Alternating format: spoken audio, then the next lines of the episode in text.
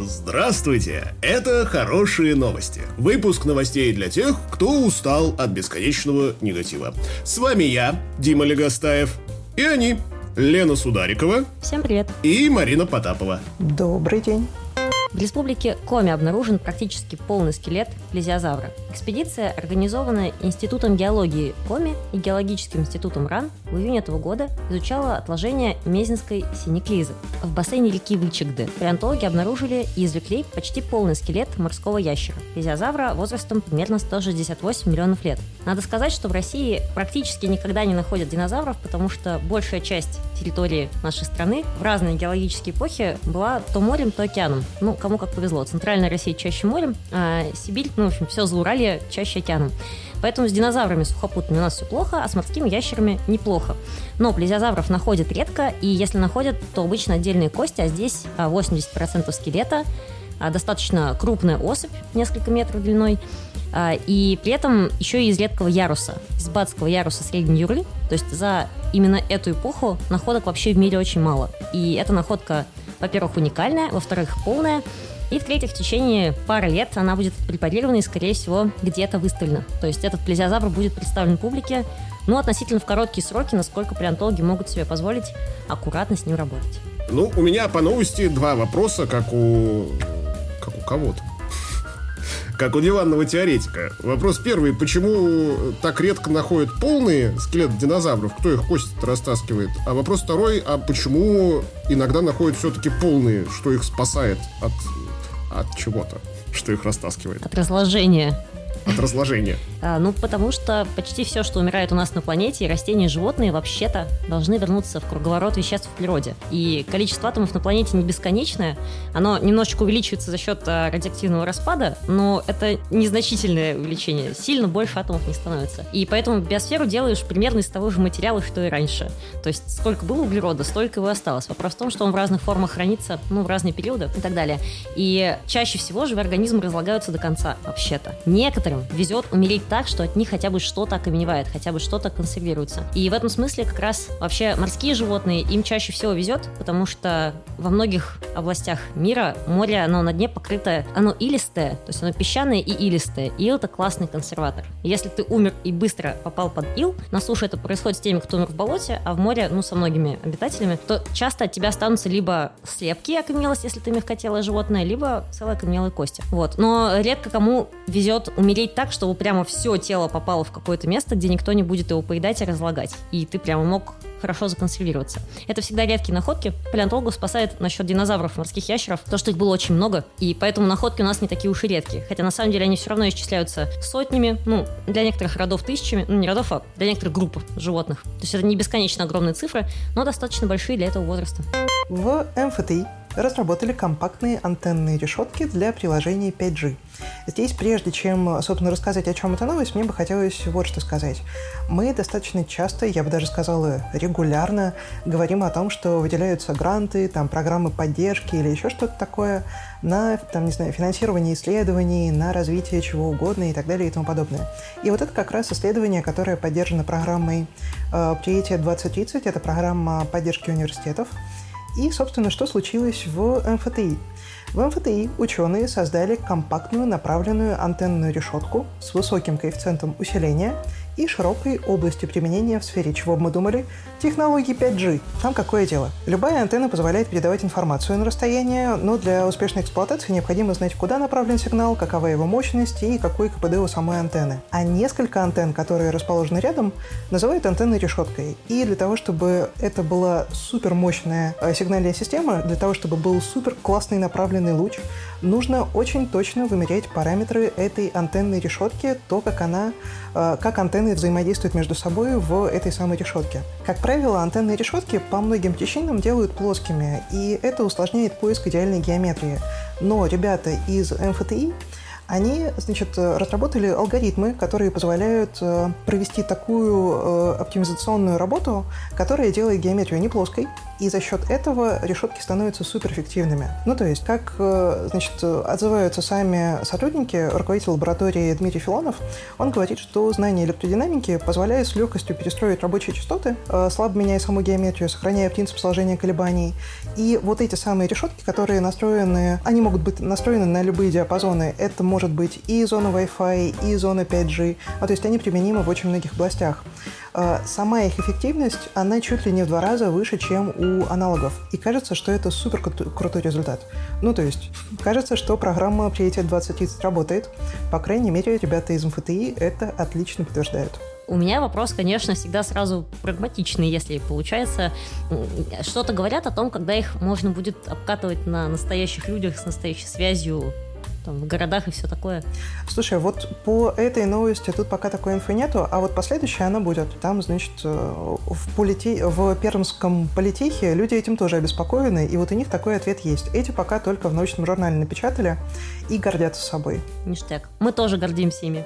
Да, мы просто все гордимся ребятами из МФТИ. Э, Московский физико-технический институт. Поступайте в него, там делают настоящие вещи. Я правильно услышал, что одна из особенностей конкретно этой решеточной антенны э, в том, что у нее легко настраивается частота и меняется частота вещания? Там суть скорее не в конкретной решетке, а в технологии. Там какой механизм? Ученые, лаборатория, вот эти вот все славные ребята, они разработали оптимизационные алгоритмы, через которые прогоняют модели и могут строить геометрию, которая максимально соответствует нужной задаче. Поэтому, то есть вне зависимости от того, какая задача перед тобой стоит, ты просто забиваешь параметры в модель, и эти самые волшебные оптимизационные алгоритмы все делают фактически за тебя. А дальше там еще есть процесс, супербюджетный процесс апробации, экспериментирования, ну и, собственно, изготовления. Там э, как эта технология построена устроена. Ну, то есть важно для того, чтобы это все работало, соблюсти э, буквально до сотых долей миллиметра все необходимые размеры. И реализация как проходит? В лаборатории, значит, принимают, применяют свой э, способ изготовления. Это фотополимерная 3D-печать каркаса полимерной смолой, и далее ее э, значит, покрывают металлом электрохимическим способом. Короче, достаточно дешевый способ, бюджетный. Он позволяет, во-первых, много экспериментировать, а во-вторых, он позволяет, э, ну, собственно, внедрять это, я так понимаю, даже в условиях довольно ограниченного бюджета, что кажется э, для нас сейчас особенно актуально. Это же мой любимый способ. Дешевый, больше люблю только бесплатный. Ты случаем не учился в МФТИ? Нет, я из Мессиса. Я не просто так спрашивал про частоту, потому что если кто-то из радиофизиков нас слушает, поправьте меня, я не силен в этом вопросе, но где-то я краем уха слышал, что последние проблемы, которые возникали с 5G у нас в стране, были в том, что они пересекались с какими-то частотами важными для военных. И именно поэтому затянулось введение этой новой технологии связи. А тут, я так понимаю, эту штуку можно избежать. По крайней мере, если я своим скудным умишкой правильно услышал новость. Я подозреваю, что ты все услышал правильно. И еще я могу прям поставить, что ребята занялись этой разработкой ровно потому, что такая проблема существует. Опять же, всем очень хочется. Ну это же прекрасно. Нас ждет еще больше контента, быстро передаваемого в любой точке страны. Осталось только немножечко подождать. В России начал дешеветь лосось, сообщает нам РБК. Ранние подходы горбушек к берегам Камчатки уже вызвали снижение цен на рыбу у добытчиков на Дальнем Востоке и далее в оптовом звене. Участники рынка не исключают, что красная рыба в этом году может стать доступнее для потребителей. На фоне хорошего старта сезона вылова лососей цены на горбушу у рыбаков пошли вниз, сообщили РБК во Всероссийской ассоциации рыбопромышленников. Во второй половине июля отпускная цена горбуши у рыбодобытчиков добытчиков на Дальнем Востоке составляла в среднем 276 рублей за килограмм, почти на 13% ниже, чем в сопоставимом по вылову 2021 году. Интересно, почему сопоставляют с 2021, а не с 2022, но, судя по всему, это какая-то особенность промысла. Тут дело в том, что э, циклы улова сопоставляют в зависимости от четности. Четный год с четным, нечетный с нечетным. И это связано с циклом жизни, собственно, самой горбуши. Э, Елена, сможете ли вы чуть подробнее нам рассказать про жизнь горбуши? Нет, не смогу. Я могу только дать печальный комментарий, который не вписывается никак в хорошие новости о том, что многие лососи, не листясь, умирают. Люди вот переживают пубертат и размножаются уже после. О, горбуши пубертат проходит очень ярко, интересно. Но это последнее, что многие виды лосося видят в своей жизни. И это рубрика «Жизнь горбуши» с Леной Судариковой. В Челябинске разработали искусственное дерево для очистки воздуха от смога. Ученые Южноуральского государственного университета придумали искусственное дерево, которое очищает воздух лучше настоящих деревьев. Оно выглядит как шестиметровый каркас с панелями, обложенными живым влажным мхом, который можно срезать и достаточно легко компенсировать новым мхом при желании. Подобный фильтр ученые предлагают устанавливать как в помещениях, так и на улицах. А, и одно такое дерево в помещении обойдется в 200 тысяч рублей, а уличный фильтр будет стоить около 3 миллионов. Зато работать они будут целый год. Ну и, конечно, никто не предлагает замещать э, настоящие деревья искусственными. Это просто, э, как обычно люди изобретают что-то, это доработанная и улучшенная наработка природы, эволюции, которая хорошо будет работать именно в контексте жизни людей. То есть такой дополнительный источник кислорода и потребитель углекислого газа, который немножко грамотнее организован в применении его к человеческой жизни. Во-первых, супер здорово, что это случилось в Челябинске потому что ну, в нашей стране довольно много промышленных городов, в которых ну, объективно есть какие-то вопросы с экологией. И то, что появляются способы очистки воздуха, и они, э, ну, то есть прям там, где нужно, ну, это ж классно. Классно, что появляются новые деревья, даже если они искусственные. Мне еще очень нравится, я последние годы живу в напряжении, когда люди начнут делать стенки из планктона, потому что их очень легко содержать, и они очень эффективны в смысле как раз потребления углекислого газа, выделения кислорода. И мне очень нравится в России с планктоном, ну не то, что не очень, но не самая сильная сторона, а вот сам хом все очень хорошо. И у мха э, короткий достаточно жизненный цикл, он здорово умеет восполняться, то есть это классное древнее примитивное растение, и это такое классное, ну не знаю, замещение вот этой вот планктонной идеи, которая там с 70-х годов в воздухе висит, пока никак не реализуется, ну вот я все жду. Вот. А здесь такое классное использование наших собственных ресурсов, которые легко восполняются достаточно и классно работают. В этой новости хорошо буквально все. Погоди, а как это стены из планктона. Планктон же в воде. Как стена из планктона? Не понимаю. Да, да, ты берешь и делаешь такую стеклянную стенку высотой 2 километра и тонкую достаточно. Ну, ну может не 2 километра, короче, здоровенную, здоровенную узкую плоскую стенку, аквариум. Запускаешь туда фитопланктон и, возможно, какое-то количество зоопланктона.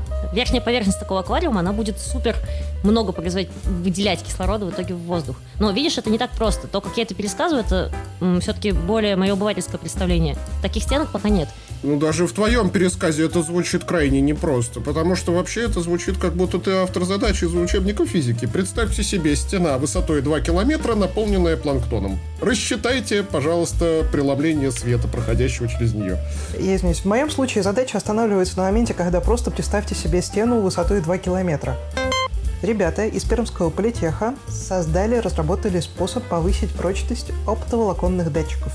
Ну, во-первых, все понимают, что такое оптоволокно, но даже если вы не понимаете, что такое оптоволокно, я, честно говоря, тоже не до конца понимаю, э, все мы, по крайней мере, знаем о том, насколько это важная штука. Это волокно, которое позволяет э, передавать данные на огромные расстояния без потерь и с супер высокой скоростью. Малые габариты, низкое энергопотребление, устойчивость к перепаду температур. Вот все вот это оно в себе собирает. Используется оптоволокно и для датчиков, и для лазеров, и для гироскопов, для сбора информации в нефтяных скважинах и даже в космосе. Это очень востребованная штука. И что же сделали ученые Пермского политеха? Они разработали способ покрывать оптоволоконные нити защитой. Ну, их необходимо защищать от влияния внешней среды. И это делается с помощью полимерного покрытия. В чем там сложность? В том, что сами эти оптоволоконные нити, они супер тоненькие. И, собственно, покрытие, оно должно быть примерно такой же толщины, а скорее, ну, тонкости. А, смысл в том, что они разработали инструмент, который позволяет, вот только вслушайтесь в эти цифры, покрывать волокна диаметром 0,08 мм и 0,125 мм полимерным покрытием диаметром 0,13 мм и 0,17 мм соответственно.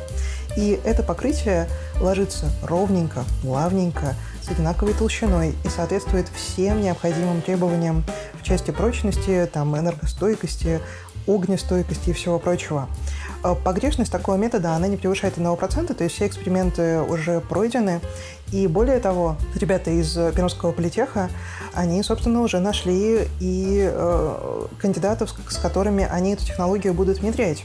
Это несколько производств, которые тоже находятся в Пермской области, которые готовы уже брать эту технологию и прям, ну, собственно, покрывать оптическое волокно э, вот этим необходимым защитным покрытием. Ну, по-моему, классно.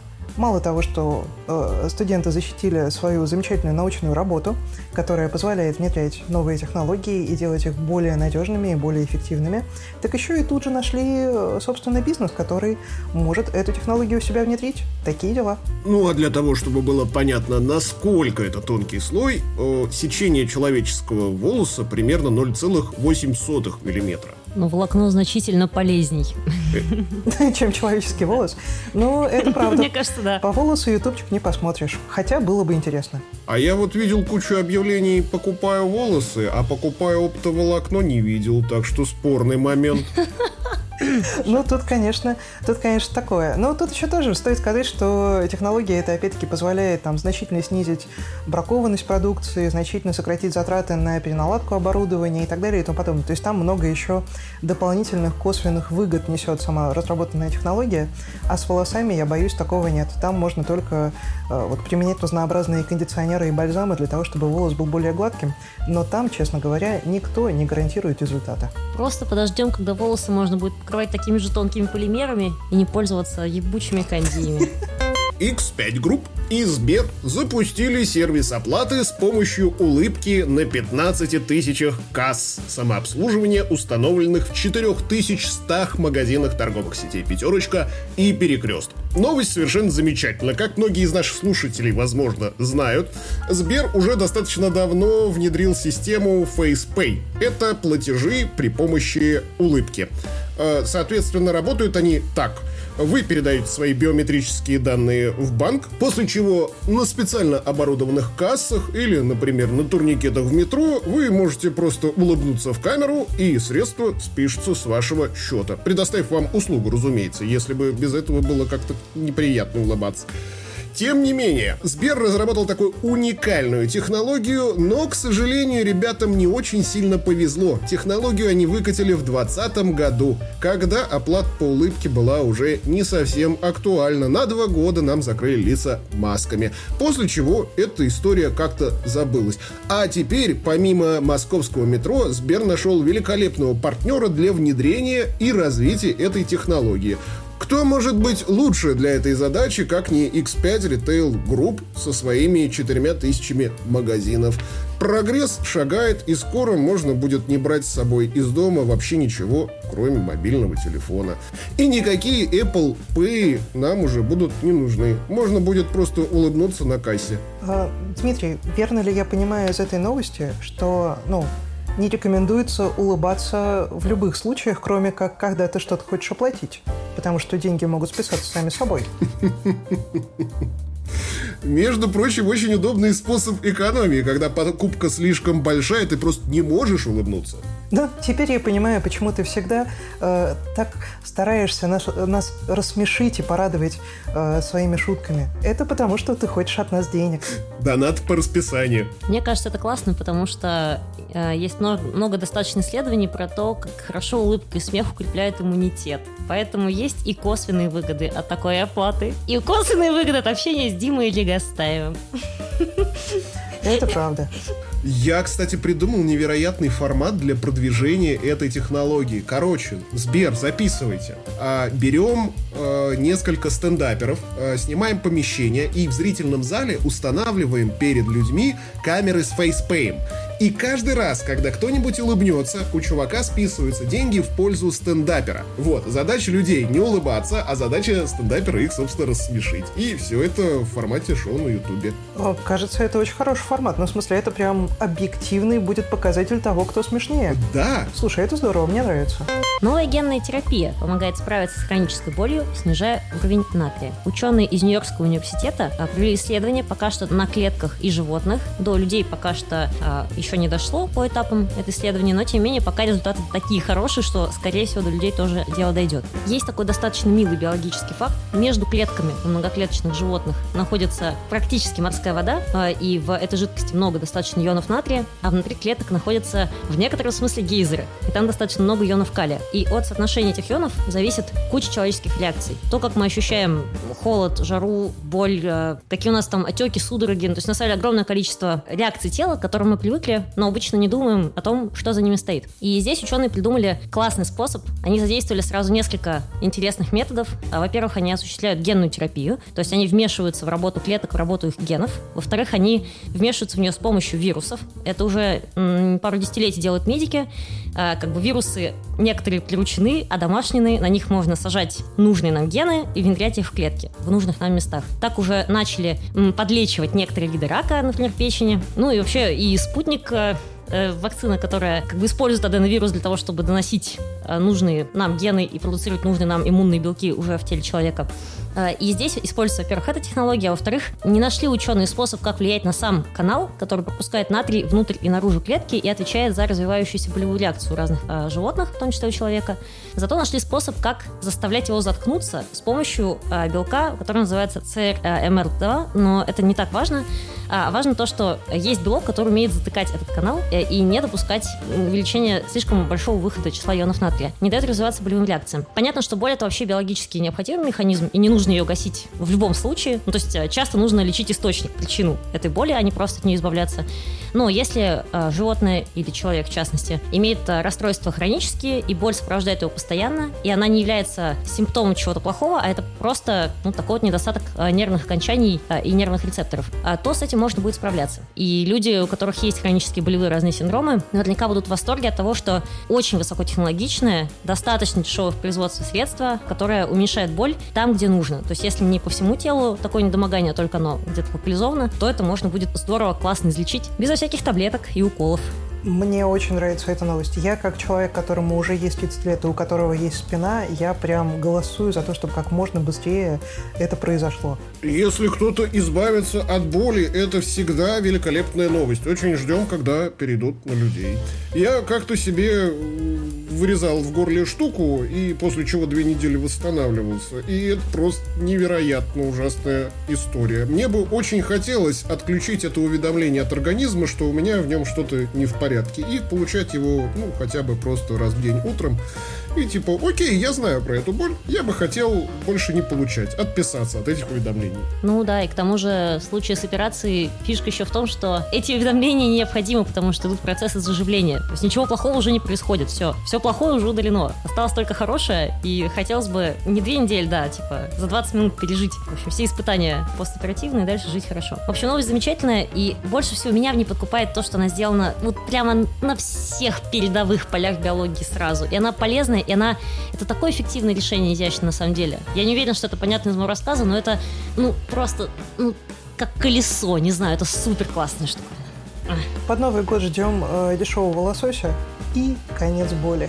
Было и 5G, и 5G, и 5G вообще такой мощный, массивный со всех сторон. А вот мы на обложку придумали надписи «Русский 5G, дешевый лосось и конец боли». Следующая новость у нас из области возобновляемой энергетики. В Бурятии построят целых две солнечных электростанции общей мощностью 100 мегаватт. Это довольно много. А в чем здесь суть? В целом, когда речь идет про возобновляемую энергетику, это всегда что-то классное, потому что, ну, что у нас относится к возобновляемой энергетике? Это способы добычи энергии из ветра, из воды, гидроэлектростанции, ну или, собственно, вот солнечная энергетика, это тоже туда относится. А в России их довольно мало. Строительство каждой новой солнечной электростанции – это ну, замечательная новость и отличное событие. В Бурятии их сейчас функционирует 5, но все они мощностью ниже. Там по мощности крупнейший объект – это сейчас Тарийская СС, она мощностью 45 мегаватт. А, а тут будет, будет построено целых две новых а, электростанции, и каждая мощностью 50 мегаватт. Что отдельно круто в этой новости – это то, что возобновляемая энергетика позволяет снижать отходы от э, ну, других видов энергетики. Например, ежегодное снижение выбросов углекислого газа составит порядка 74 тысяч тонн. Ну, то есть, вы понимаете, мы строим всего две солнечных электростанции, ну, аж две солнечных электростанции, и тем самым снижаем выбросы углекислоты порядка 74 тысяч тонн. Короче, люди и получают энергию достаточно дешевым методом, и при этом снижают выбросы в атмосферу. Кажется, эта ситуация настолько вин-вин, что, ну, побольше бы новых электростанций. Почему в Бурятии? Потому что, ну, там солнышко, на территории нашей страны есть очень разные природные условия. И самое, ну, самое замечательное, что мы можем сделать, это использовать их максимально эффективно. Ну вот, э, например, в Бурятии много солнца, много солнечных дней, как в целом по всему, э, по всем близ, близлежащим к ней регионам. И там имеет смысл строить солнечные электростанции. При этом у нас есть достаточно много регионов, где, например, текут бурные реки, и там классно строить энергетику на водной энергии. Или, например, ветряки, там, где у нас Э, например, степные регионы и там, где бурные ветра, которые могут крутить, собственно, лопасти этих ветряных электростанций. Поэтому, ну, то, что в Москве нет солнышка, это очень грустно и без солнечных электростанций, но я верю, что мы справимся другими методами. Конечно, нас ждут маховые деревья. Например, так. Или стены из планктона. Ну, а чтобы нашим зрителям было понятно, насколько это много 100 мегаватт, нужно понимать, что 100 мегаватт хватит, чтобы, например, за 3 минуты вскипятить миллион чайников. Марин, ты что-то говорила, я не расслышал. Нет-нет, э, я ищу э, население Бурятии. Там есть миллион чайников, там 974 тысячи человек. Именно это может быть самое большое чаепитие в истории земной, земного шара, в истории человечества вообще.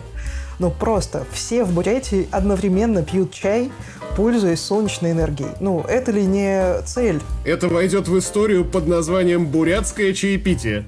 В России разработали прибор-маску с альтернативным зрением для слепых. Устройство помогает чувствовать образы через язык. Российский стартап Amwelt разработал устройство, предназначенное стать альтернативой зрению. Устройство внешне напоминает медицинскую маску, которая работает на принципах нейропластичности, перераспределяя функции между разными зонами коры и замещая одно чувство другим. Об этом сообщается на сайте компании. Работу изобретения можно описать как своеобразный обман мозга, который заставляет орган чувствовать образы через язык. Дело в том, что на поверхность последнего подаются слабые электрические импульсы с заложенной в них информацией, например, изображение с видеокамеры.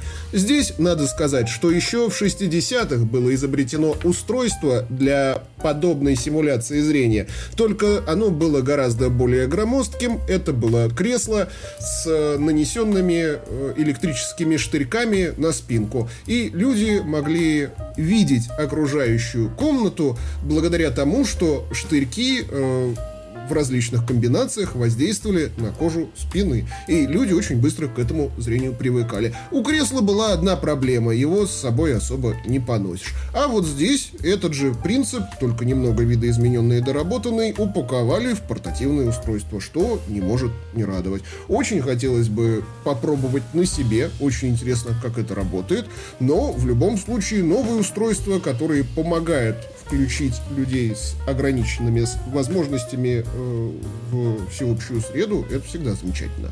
Впервые за 40 лет Какапо вернулись на один из главных островов Новой Зеландии. Какапо – это крупные новозеландские попугаи как и все животные Австралии и Новой Зеландии, они очень долго были в изоляции, и из-за этого они очень специфические. Во-первых, они крупные, до 4 килограммов. Это большой попугай. Во-вторых, они наземные. Это не летающие птицы.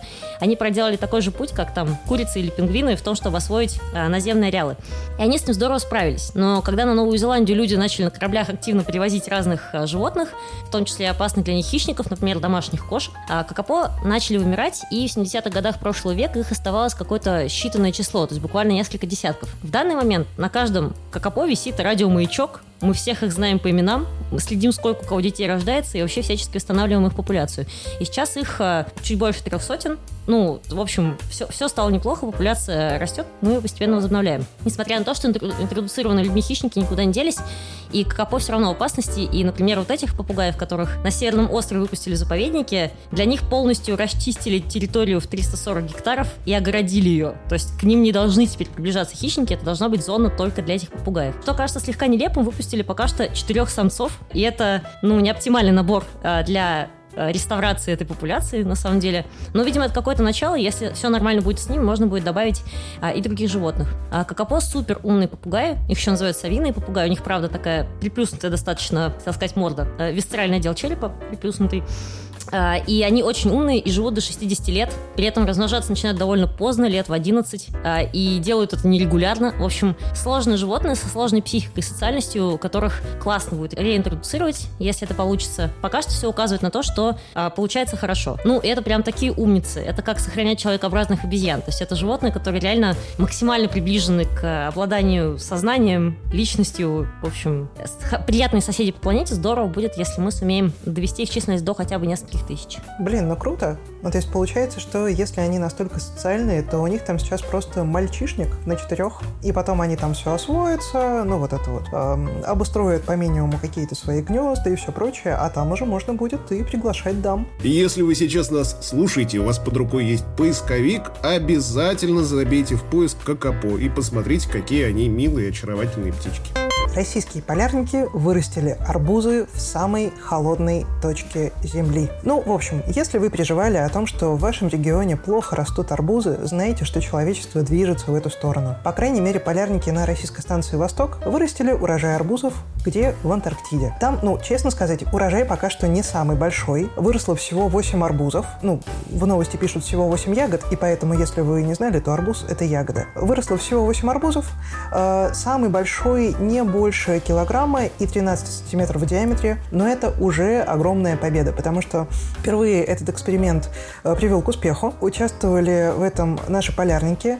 Э, использовали они, э, значит, новые фитоматериалы, новые технологии выращивания поддержки жизни, новые фитокомплексы. Специально разработанный институт на станции этим занимался. И словом, ну то есть это начало огромного эксперимента, это первые результаты, которые приводят к прекрасному будущему, в котором на любой точке планеты можно будет наслаждаться свежими арбузами, в том числе в Антарктиде. По-моему, ну, хороший свежий арбуз в летнюю жару или даже в зимний холод нет ничего лучше. У меня вот такое мнение. Ну, я думаю, что даже не в любой точке планеты, но и в любой точке какой-нибудь другой планеты, потому что, судя по всему, выращивание таких культур в таких сложных условиях – это первый шаг к тому, чтобы выращивать их и во внеземных условиях, а это обеспечение продовольствием для будущих колоний на других планетах.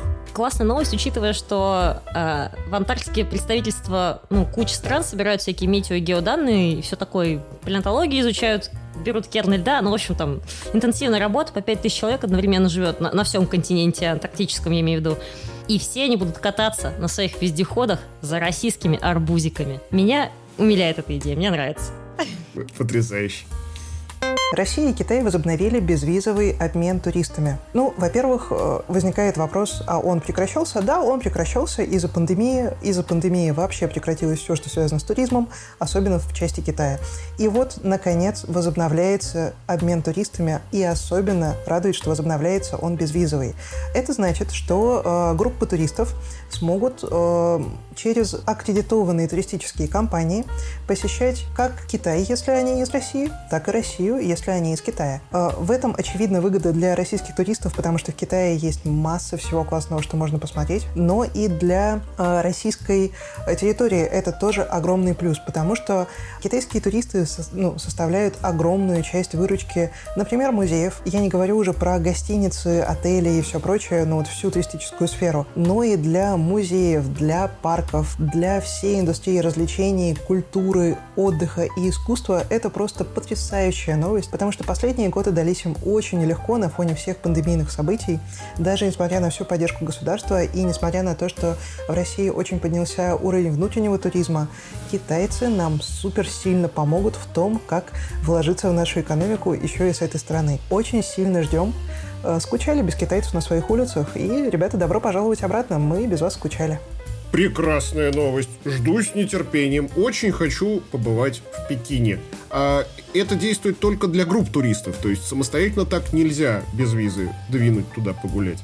Мне кажется, что это следующий шаг. Ну, то есть сейчас э, в чем прелесть э, такого решения, что можно выдать какому-то количеству туристических центров такую возможность, и они помогают группам, и это более ну, такое, знаешь, э, массовое покрытие э, туристических возможностей. А с самостоятельными визами там все-таки более сложная ситуация, и я так понимаю, что это следующий шаг в том, чтобы э, укрепить наши отношения между двумя странами. В любом случае, даже в составе туристической группы на Китай было бы очень интересно посмотреть. Ну, а на этом все. С вами были Дима Легостаев, Лена Сударикова и Марина Потапова. Подписывайтесь на нас ВКонтакте, Яндекс Музыки, Ютубе, Рутубе, Мэйве. Все ссылки ждут вас в описании. Ну а также вы всегда можете предложить свои хорошие новости в группе ВКонтакте, и если они будут достаточно хорошими, мы прочитаем их в одном из следующих выпусков. Ну а если нет, то просто сами порадуемся. Такие мы люди.